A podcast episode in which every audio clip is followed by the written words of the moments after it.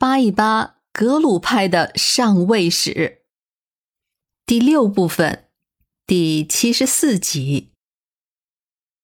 准格尔在新疆的地盘主要是在天山南北，再往北就是卫拉特蒙古的土尔扈特部的地盘了。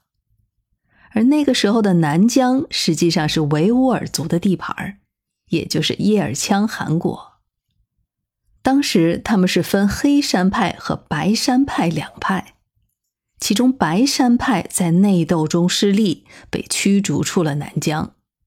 于是他们就投靠了五世达赖。五世达赖转而让噶尔丹给白山派来站站台，这一下可给噶尔丹高兴坏了。这可真是瞌睡的时候有人递了枕头啊！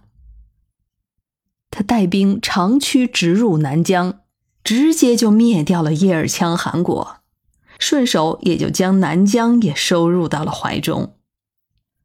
不过，这位鬼才噶尔丹做了一件事儿，让人刮目相看。他将南疆的一千座城镇和二百万户人口奉献给了五世达赖。五世达赖当然非常高兴。据说他是亲手接过了送来的户籍清册的。其实这也就是形式上的事儿。现在整个新疆都是噶尔丹的天下了。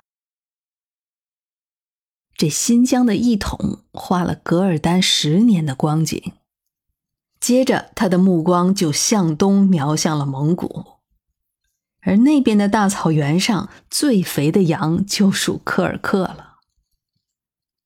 此时的五世达赖已经圆寂，一切都是在桑杰嘉措他自己的意思下运行着。这一年，桑杰嘉措三十岁，噶尔丹不到四十，这二位都是当打之年。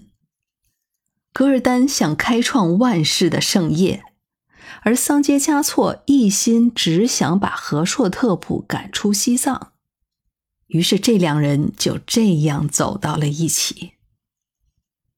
首先，噶尔丹帮助桑杰嘉措了结了西藏地区的最后的麻烦，也就是拉达克。在一六八四年，噶尔丹带领人马千里驰援，与藏军一同再次进攻列城。拉达克王国战败求和，承认自己为西藏的藩属。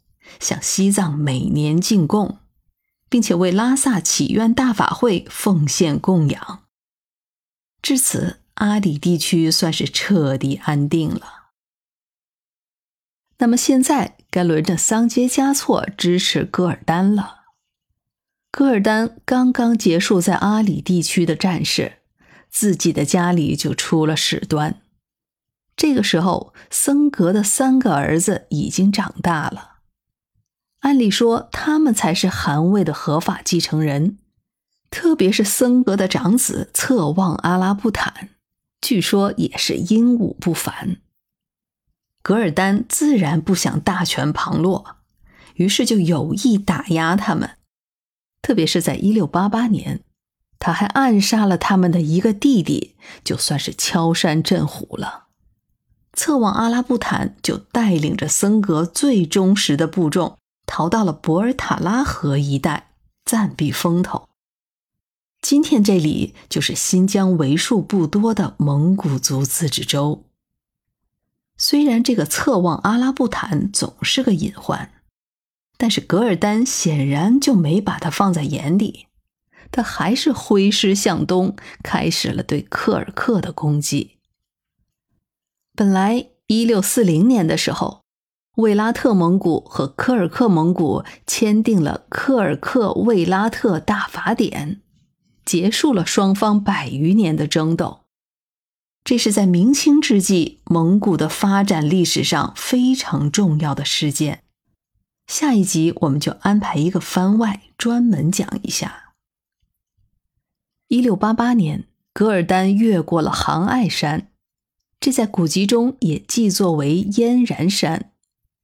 它就位于今天蒙古国的中部，在当时是卫拉特和科尔克的分界线。噶尔丹精准打击了科尔克的土谢图汗，口号就是袭杀土谢图汗和他的弟弟伊势哲布尊丹巴。